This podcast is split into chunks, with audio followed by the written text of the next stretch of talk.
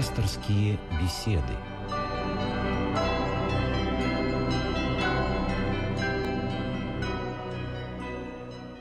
В эфире еженедельной программы «Радио России» «Пасторские беседы». Наш пастор сегодня отец Георгий Рощин. Здравствуйте. Здравствуйте.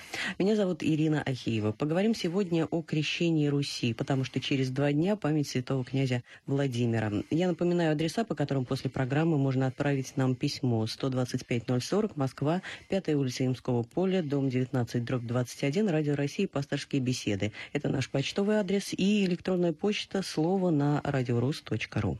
Э, существует много версий, почему князь Владимир выбрал для Руси православие. Самая распространенная история о том, что э, как он позвал к себе мулу, равина латинского и православного священников и выслушал их всех. Э, после этого принял решение. Известно, что представители отвергнутых Владимиром религии некоторое время утверждали, что Русь приняла именно их веру. Есть указания на Владимира и на то, что он принял ислам в арабских источниках. А вот православные греки почему-то в своих исторических манускриптах крещение Руси в 988 году не зафиксировали. Почему, отец Георгий? Ну, на самом деле это не, совсем точно так, потому что и в греческих источниках есть ссылки на то, что уже к 988 году на Руси существовала православная епархия, э, были священнослужители. Потом русские летописи нам говорят о том, что э, во время путешествия княгини Ольги, которая уже до крещения Владимира, до крещения Руси э, была христианкой и посещала Константинополь. Княгиня Ольга, она же бабка, да, Владимира? Да, она была бабка Владимира, и одной из причин, почему Владимир выбрал было именно православие, ссылаясь на мудрейшую из э, русских жен Ольгу. То есть это тоже являлось... Она воспитывала его, и ее влияние здесь, безусловно, сказывается. Так вот, во время ее посещения Константинополя, э, еще, по-моему, в 50-х годах IX века, греческие летописи указывают, что в ее свите был православный священнослужитель, который, по преданию, являлся и духовником ее. Также есть э, отрывочные сведения о том, что существовали на Руси, в Киеве, православные храмы до принятия Владимиром Святого Крещения. И самое замечательное, по-моему, повествование о э, выборе православной веры – это путешествие послов в Константинополь, которые, помолившись в храме Святой Софии с замечательным произведением искусства, воздушным, как бы парящим на облаках, послы э, русские, увидев там богослужение, пленились его красотой и сказали замечательную фразу. Не знали, где находились, на небе или на земле. Вот, говорить о как бы политическом э, решении для э, Владимира принятия веры, возможно, и есть здесь некоторая подоплека, потому что князь Владимир был э, главой русского государства и должен был принимать во внимание многие как бы, вопросы существования и своего княжества, и взаимодействия с близлежащими государствами. И в те времена вопрос веры был весьма важен.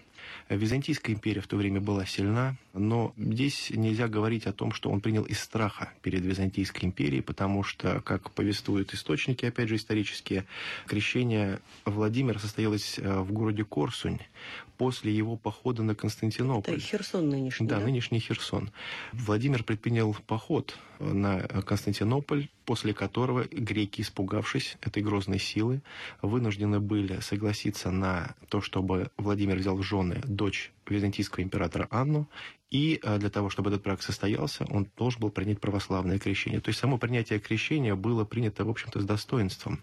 Это не было таким пораженческим или э, таким подхалимным актом со стороны князя Владимира.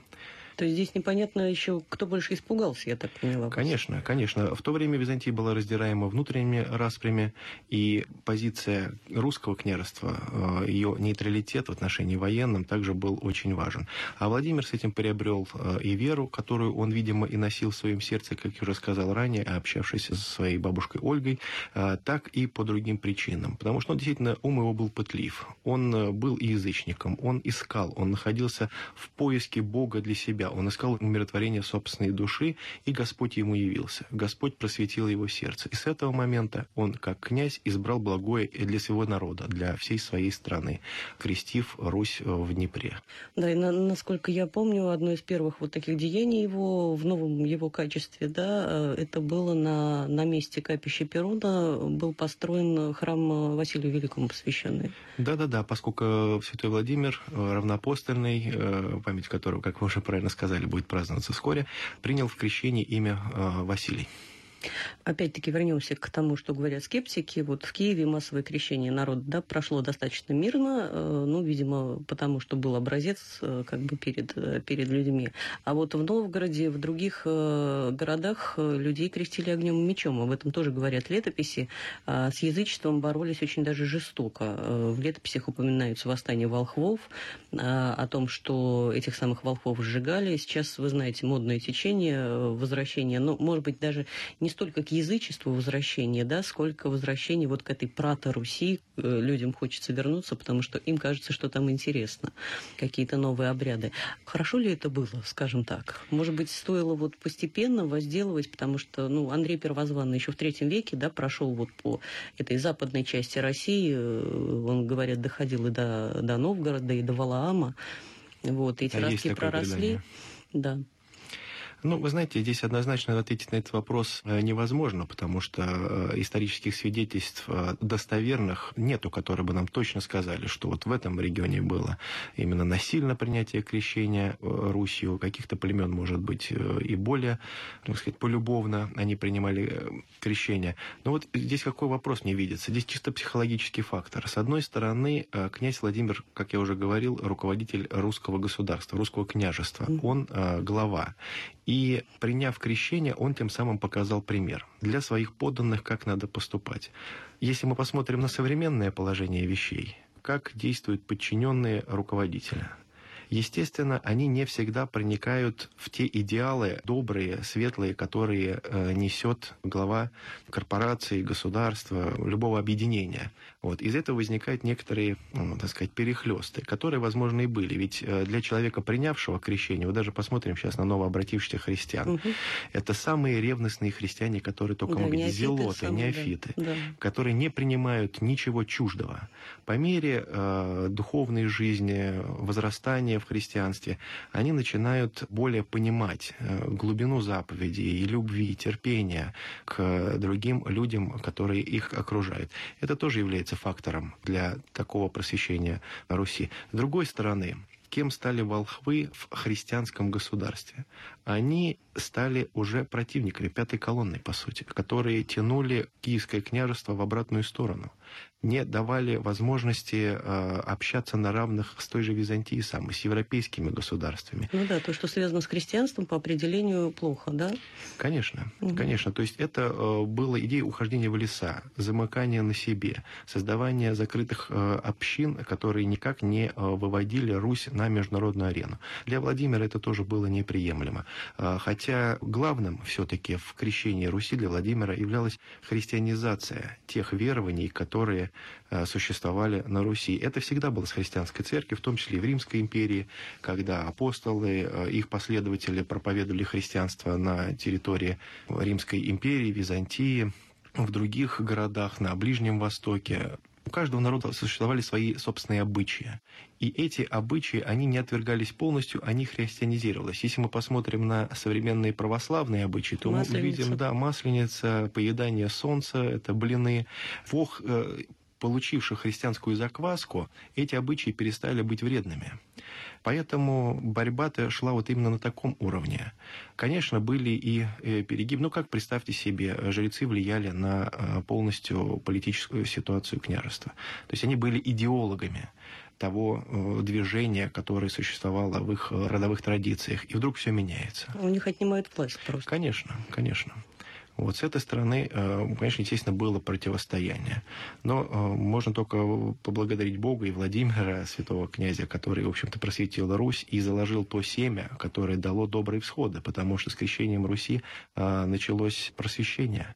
Это мы восприняли и литературную традицию, и богослужебную традицию и балканских стран, и Византии.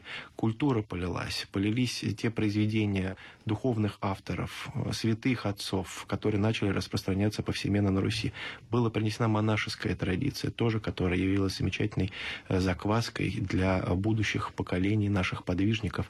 И мы все помним, да, что Петр I прорубил окно в Европу, но дверь-то была открыта, мне кажется, вот князем Владимиром. Конечно Конечно, конечно. Окно в Европу, которое пролюбил Петр, это было уже окно в другую Европу. Было западную Европу с другими идеалами, с другими традициями, плохими или хорошими, это мы оставим в стороне для историков. Но на то время действительно вот эта ближневосточная культура Византии, православной империи, православного Востока, христианской традиции была очень важна для наших предков.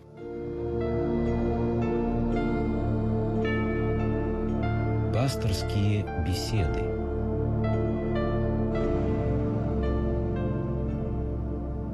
Ну, опять-таки, я вот здесь выступаю в роли такого адвоката дьявола. Те же скептики говорят, ну хорошо, вот к нам хлынули эти великолепные образцы да, э, христианского искусства, культуры, да, но тот культурный слой, да, который был э, в дохристианской России, он был уничтожен практически полностью. И опять-таки, хорошо ли это, да? Э, надо ли было так вот совершенно очистить поле, чтобы насадить новое? Я не думаю, что... Хорошее и доброе. Я не думаю, что культурный слой был э, полностью перепахан. Потому что э, если мы проследим жизнь народа вплоть до XIX века, все отзвуки того самого, если хотите, язычества или народной культуры, пусть это будет так, э, которая даже не совсем, может быть, и вяжется с христианской верой, но сохраняется в памяти народной, может быть, она уже тогда приобрела и э, образы, э, не противодействующие христианству, но она сохранялась. Она сохранялась в культуре крестьянства оно было уничтожено, к сожалению, уже в 20 веке, э, со всеми перегибами, которые существовали при революциях, войнах, э, гражданских войнах и прочее, прочее, прочее. То есть эта культура была потеряна гораздо э, ближе к нам, нежели при крещении Руси. Христианство никогда не ставило собой задачу полностью искоренения каких-то культурных национальных традиций. Оно, единственной главной задачей было приведение человека к Богу показать человеку путь к спасению, показать, вот где находится свет, кто является истиной, что Христос есть истина. И если в том или ином народе существуют какие-то национальные особенности, культурные традиции, христианство не говорит, что их надо полностью уничтожать, оно преображает их. И замечательный праздник преображения, который празднуется летом. И вот в этом-то и заключается преображение всего нашего естества, всей нашей культуры, всей нашей письменности. И мы видим, какие-то плоды дало. Замечательный, талантливый русский народ с течением времени произвел на свет огромное количество и иконографических подлинников, и художественных, и традиций, и письменность, какая у нас родилась, и литература, музыка. Все же это имеет свои корни вот эту христианизированную народную культуру.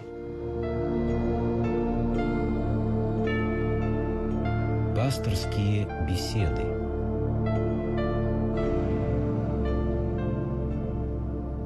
А при этом тогда, в IX-X веках, когда христианство завоевывало свои позиции в России, это было нечто новое. Да?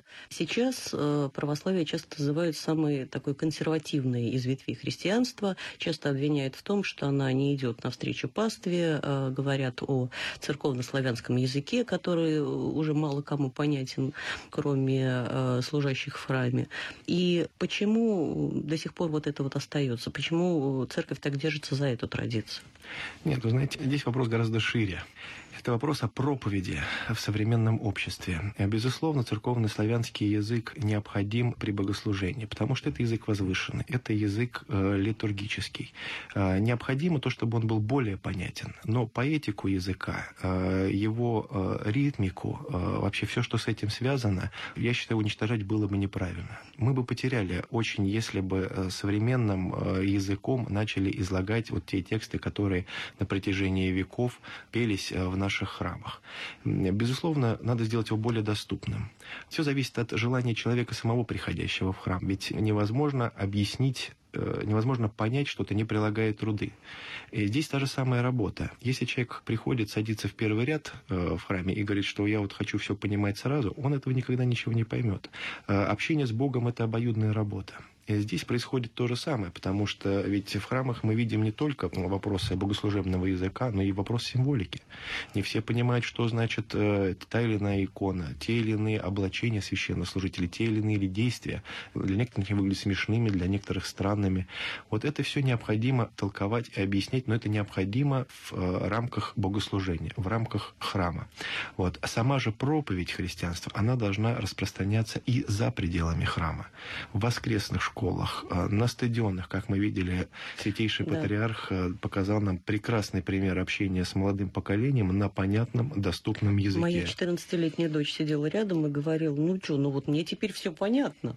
Вот, конечно, потому что существуют разные языки той же самой миссии христианства. Есть язык проповеди, который очень каноничен, который связан с толкованием священного писания, тех или иных э, церковных событий. Но есть язык и живого общения – пастыря и паствы, священника и человека, приходящего к нему, жаждущего напиться вот от этого источника божественной правды. Поэтому задача нынешних священнослужителей уметь использовать весь этот аппарат и современного русского языка, и современных, если хотите, технологий общения для того, чтобы привлечь людей современных, э, не э, совсем понимающих архаику к, ко Христу.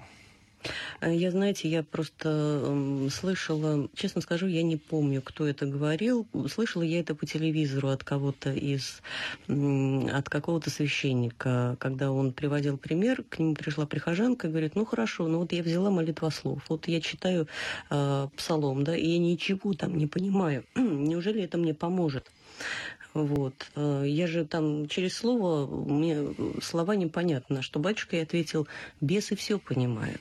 Поэтому я думаю, что здесь и имеет смысл, наверное, все равно читать, потому что я по себе могу сказать, что на третий, на пятый, на десятый раз смысл, он приходит, и ты начинаешь понимать эти самые слова. Потом э, все мы русские люди, мы должны свой родной язык знать хорошо, а в нем есть несколько слоев. Есть просторечный язык, есть разговорный, есть литературный, есть высокий штиль, так называемый, есть архаичные слова, которые есть, тоже... Э, в каждом сообществе есть профессиональный язык. Совершенно верно. Вот. И все эти слои, если ты считаешь себя русским, ты должен знать, чтобы на родном языке как следует разговаривать.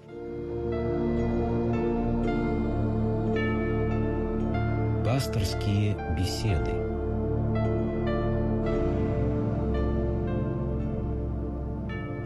Еще один вопрос. Все, наверное, знают эту фразу. Москва, Третий Рим, четвертому не бывать. Я хотела бы, чтобы вы рассказали, при каких обстоятельствах они были произнесены и насколько актуальна эта фраза сейчас. Ну, вы знаете, исторически э, идея «Москва. Третий Рим» прозвучала в письме инока Филофея, который, в общем-то, по иронии судьбы, это письмо составлял совсем по другому поводу. В дальнейшем эта идея была поднята как знамя, потому что пал Константинополь под натиском турок, и православная, христианская, в общем-то, империя, страна осталась Россия. Поэтому и все восточные патриархи начали смотреть уже на Россию как э, заступницу помощницу именно в деле сохранения православной идентичности. Отсюда и развелась вот эта идея а, Москва, Третий Рим. Насколько она востребована сейчас, а, ну, мне сложно сказать, потому что есть а, различные мнения по этому вопросу. Кто-то говорит, что мы действительно должны придерживаться вот этой традиции, что Москва, Третий Рим и другого не бывать. Но мы знаем из истории, что империи падали, в том числе и на примере на истории нашей страны. Мое личное убеждение, что не надо окружать себя определенными рамками. Рамками именно не имеющими конкретного значения в отношении дела нашего спасения. Мы должны быть в первую очередь христианами, потом патриотами своей собственной страны. Как дальше будет развиваться, это уже зависит от нас и от воли Божией. Вот. Под это можно э, сделать любые идеологические выкладки, э, в том числе и Москва, Третий Рим, Четвертый, э, Пятый, Константинополь, Вашингтон, что хотите. Мне кажется, э, надо смотреть, отличать главное от второстепенного. Был исторический эпизод, достаточно интересный. Как нужно смотреть на это сейчас, это вопрос э, в том числе и для дискуссии, э, общественной дискуссии. Кем мы себя ощущаем? Как наш народ себя идентифицирует в современном мире? Каково его положение? Действительно ли мы являемся империей или просто страной, продающей свои собственные ресурсы? Ну, вот по моим ощущениям, да, сейчас на, на разных уровнях, и там на уровне чистой политики, и на уровне вот каких-то церковных иерархий, в той же прессе, да, активно вот продвигается мысль о таком мессианстве России, что она спасет мир, что э, русская православная церковь, ну, не, не единственная правильная, да, но то есть, что вот в России, вплоть до того, что астрологи говорят, что вот Россия будет лидером, а, а за ней, я не знаю, победа, главенство и так далее. С одной стороны, это греет, да, это приятно слушать. Но иногда меня такие мысли пугают. Вот э, стоит нам в эту сторону как-то уклоняться, потому что, опять-таки, известная, известная фраза «патриотизм», да, прибежище негодяев. Как нам избежать того, чтобы оказаться среди негодяев на всей нашей гордости великорусской? Ну, геополитическое положение России, э, что называется, обязывает потому что мы действительно находимся э, в уникальном положении. С одной стороны, мы очень близко соприкасаемся э, с западноевропейской культурой. С другой стороны, наши просторы простираются до Дальнего Востока, затрагивают и Ближний Восток, и э, плотно соприкасаются с этими культурами. И такое положение вещей существовало в нашей стране на протяжении столетий. Конечно, это э, дает нам определенное преимущество в плане взаимодействия и с странами Запада, с западной культурой, западной цивилизацией, как это сейчас модно называть, но также и с э, восточными странами. И в этом, конечно, залог того, что у нас есть замечательная возможность выстроить гармоничные отношения и с теми, и с другими странами. Э, замечательная возможность стать именно связующим звеном между различными культурами, различными цивилизациями. А это сейчас очень необходимо. Кроме того, мы действительно богатая страна. Богатая не только природными ресурсами, но богатая традициями, э, богатая э, духовными подвижниками, которые существуют, о которых мы знаем из нашей церковной истории, истории нашей страны. У нас прекрасная литература. Вот это все мы должны задействовать в построении воспитании наших будущих поколений. Все зависит от нас на самом деле. Если мы будем только декларировать определенные постулаты, к которым мы хотим стремиться, но не будем ничего для этого делать, то ничего не получится мы действительно тогда э, станем э, изгнанниками в собственной стране. Нам важно идентифицировать собственную культуру, понять, что мы являемся самодостаточными и в плане собственной цивилизации, собственной веры, собственной культуры, собственного экономического развития, в том числе, собственного политического устройства, если хотите. И только это даст нам шанс построить именно гармоничные отношения с окружающим нас миром.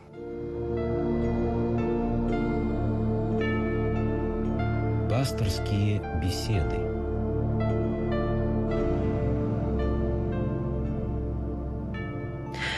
Ну хорошо, вот вы говорите о том, что Россия э, может стать вот этим связующим звеном, но вам не кажется, что в последнее время э, нас э, как-то вот все больше разъединяет, развозит, да, по национальным квартирам, по религиозным разным квартирам, потому что, ну, это проявляется везде. Вот сейчас, особенно когда этот экономический кризис, когда всем сложно, да, народ просто, ну, это на подкорке, видимо, да, начинает искать, кто виноват виноват.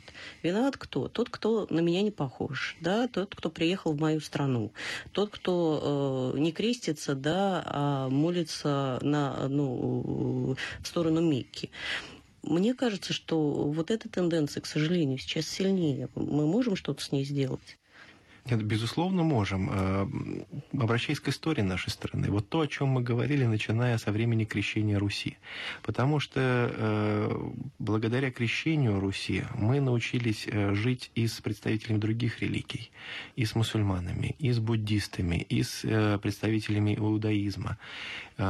И вот этот опыт, он очень востребован сейчас. Для нас самое важное в современных условиях именно показать и раскрыть то, что мы имели за годы нашего существования, нашей страны. Будь то э, X век, XVI, XII, XIX, да тот же самый XX век. Потому что э, даже в Советском Союзе э, религиозные лидеры различных религий, конфессий, они были ближе друг к другу, чем, может быть, сейчас, когда, как вы правильно сказали, есть тенденция к тому, чтобы люди разделялись по религиозному и национальному признаку. Вот, позвольте, я скажу. Знаете, вот в Советском Союзе иногда, мне кажется, там был реализован э, византийский принцип. Да? В Византии все были ромеями. Неважно, там греки, египтяне, они все были ромеями. Э, то есть э, гражданами э, Византийского союза, да, Византии. В Советском Союзе мы все были советские люди, да, и э, мне так кажется, да, э, лишнее упоминание национальности, оно было неприлично. Сейчас э, это становится, э, ну, шутки, ладно, да, но это становится, людей опять начинают делить на... Э, есть версия, что Византия из-за этого распалась, когда она, э, люди начали себя делить по национальности. Вот. И мне кажется, что э, я понимаю, что реализовать, да, вернуть обратно, да, советского гражданина, советского человека невозможно. Но, может быть, имеет смысл какой-то другой э, вариант придумать вот этого. Вы знаете, в Советском Союзе это объединение, оно было э, на несколько э, на неправильных посылках. Человек не должен забывать собственной национальности, э, собственной культурной и религиозной традиции, но он должен уметь взаимодействовать с представителями других национальностей и других религий в доброжелательном ключе. И наша задача воспитать именно такие поколения. Это было э, воплощено в том числе и в Российской империи. Это имперское сознание. Мы все граждане одной страны, как вы правильно сказали. Но наши традиции должны не забываться, не выхолащиваться. Они должны сохраняться. Это была ошибкой Советского Союза, когда мы э, были причесаны под одну гребенку, но когда нам дали возможность говорить о том, э, кем мы являемся на самом деле, здесь и возникли разногласия. Спасибо, отец Георгий. С вами были отец Георгий Рощин и Ирина Ахиева. Я напоминаю тему следующей программы «Смирение и дерзновение». Будем э, вспоминать память пророка Илии. И я еще раз напоминаю адреса, по которым после программы можно отправить нам письмо. 125-040, Москва, 5 Ульсимского поля, дом 19, дробь 21. Радио России, пасторские беседы. Это наш почтовый адрес и электронная почта, слово на радиорус.ру.